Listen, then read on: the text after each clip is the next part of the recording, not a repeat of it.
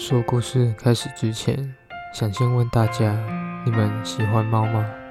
或是曾经有养过猫的经验呢？这集要来说有关于猫咪的都市传说。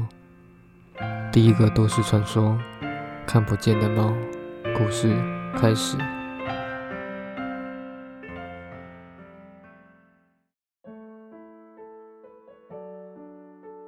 这是我在两年前的经验，不恐怖，但是很不可思议的故事。我的工作是事务性质，所以大部分都是坐在椅子上。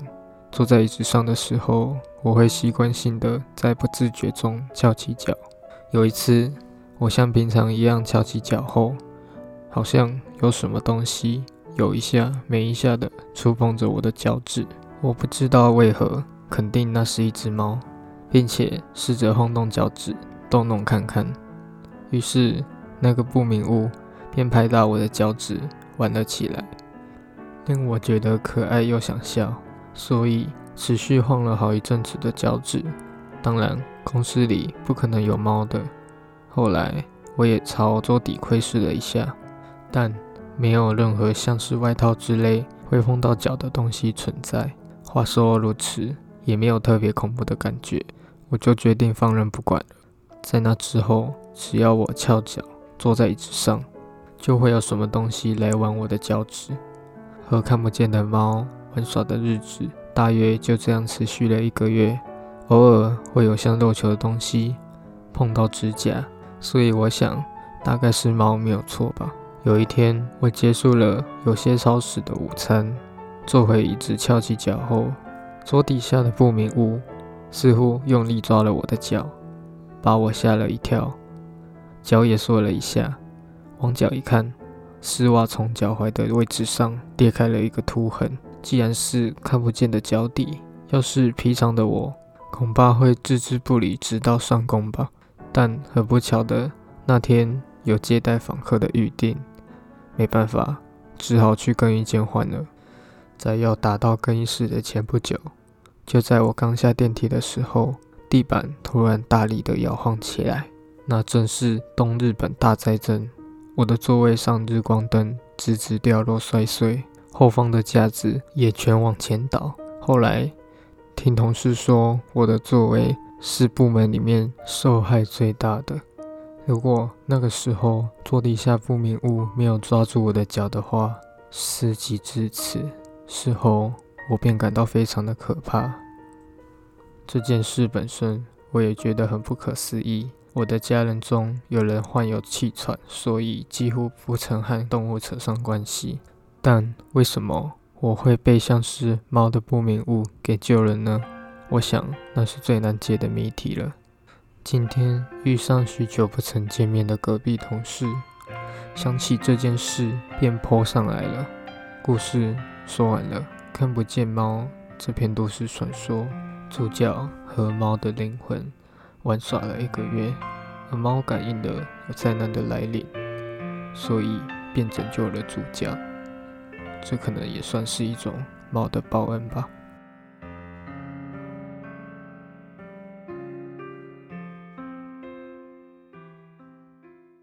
都市传说：我和猫住。前些日子，我因为重感冒。所以就从公司早退了。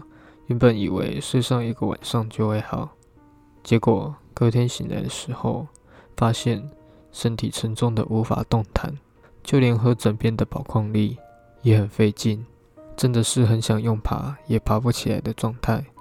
公司报的手机响了，但我也没办法到那边去拿。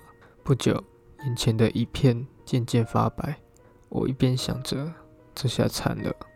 接着失去了意识，然后鼻子被用力的咬了一下，把我给弄醒了。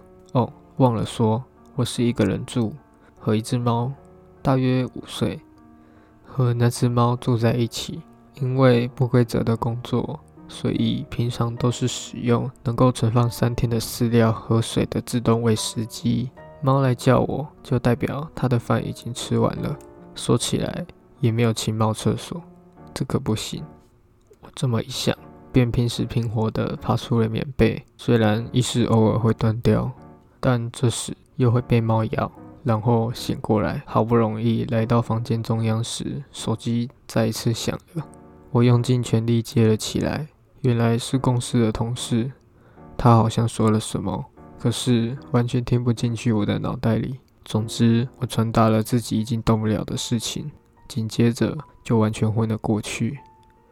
再次清醒的时候，我人已经在医院里了。听了医生的说明后，吓了一跳，说我有过劳，还有营养失调，加上有重感冒，似乎演变成了肺炎。顺道一提。我以为现在是早退的隔一天，事实上竟然已经过了三天。大概是因为发烧而失去意识了。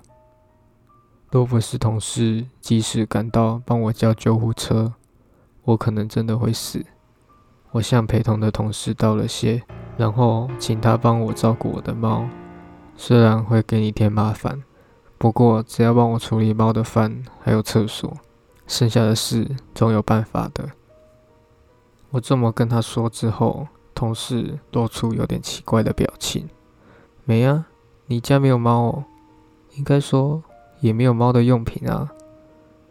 尽管我不记得，但依据他所说，我被送上救护车之前，我一直说着猫的事情，所以他就想说帮我照料一下。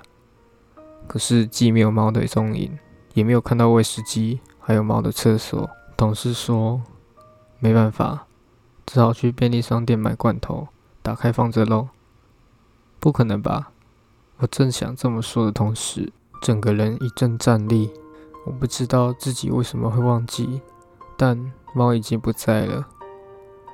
它在三月初的时候被车碾死了，所以我把那家伙的用的东西全部都处理掉了。说出这件事后，这回换同事变得一脸铁青。听同事所说，在接到我电话的时候，有听到从我身后传来很大的猫叫声。今天早上我刚退院，我决定等这次连休要去给它扫墓。故事说完了，我和猫住这片都市传说，即使。是曾经养过猫之后，依然陪在主人身边。而当主人发生意外的时候，也会尽力帮助到它，因为他是我永远最亲爱的主人了。